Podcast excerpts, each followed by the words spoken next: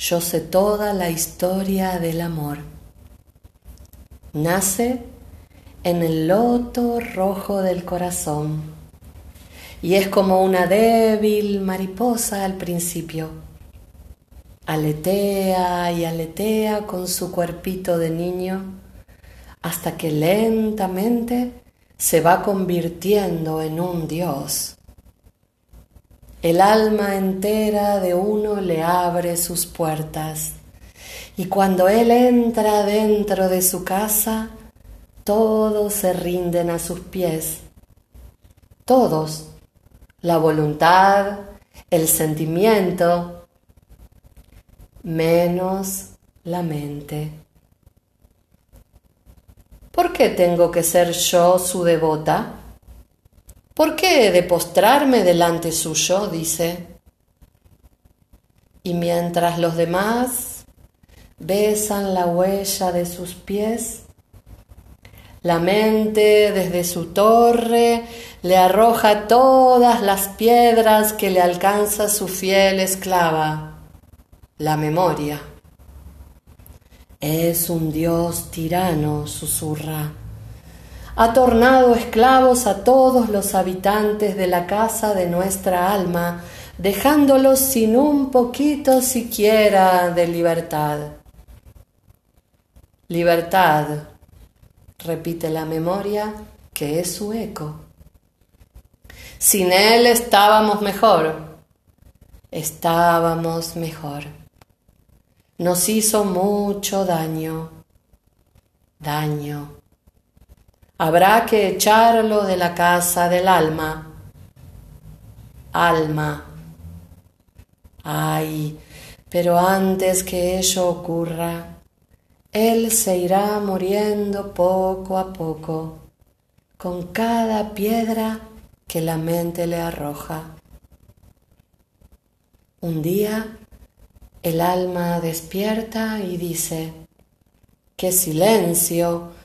¡Qué oscuridad! ¿A dónde se habrá escondido toda la luz que yo tenía? ¿Y la música, que era mi contento, dónde está? ¿Por qué ya no la escucho? La mente, mientras tanto, se queda callada y bien escondida en un rincón de su torre. Ni ella ni su esclava dirán lo que pasó, qué esperanza. ¿No es cierto que la mente es lo más parecido que existe a las arañas? Mírala cómo fabrica sus telas y las prende de todos lados Mírala tejer y retejer sobre el arbolito del sentimiento. Mírala hacer sus puntos, yendo y viniendo una y otra vez sobre la tímida planta de la ternura hasta cubrirla por completo. Ah, sí que sabe tejer muy bien pero es lo más cobarde que existe. ¿Quién se llevó a mi Dios? pregunta el alma. Ah, dice ella, yo no fui. Yo tampoco, dice la memoria que es sierva suya. Entonces el alma se pone a llorar y se siente la más infeliz de las criaturas porque si hay algo que no puede soportar el alma, es una vida sin amor. Tengo que darle un nuevo Dios a esta alma mía si no quiero que se me muera de pena, dice entonces el loto rojo del corazón.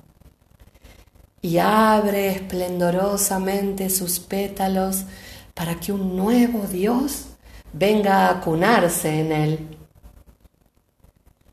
Todavía no comienza a girar la rueda de esa nueva vida celeste, cuando allá arriba, en su torre, con un montón de piedras y con su esclava, la mente y la memoria. digo yo, ¿no habrá en este mundo ningún corazón capaz de acunar un amor tan grande que pueda vencer la crueldad de la mente y hacer que nunca más arroje sus piedras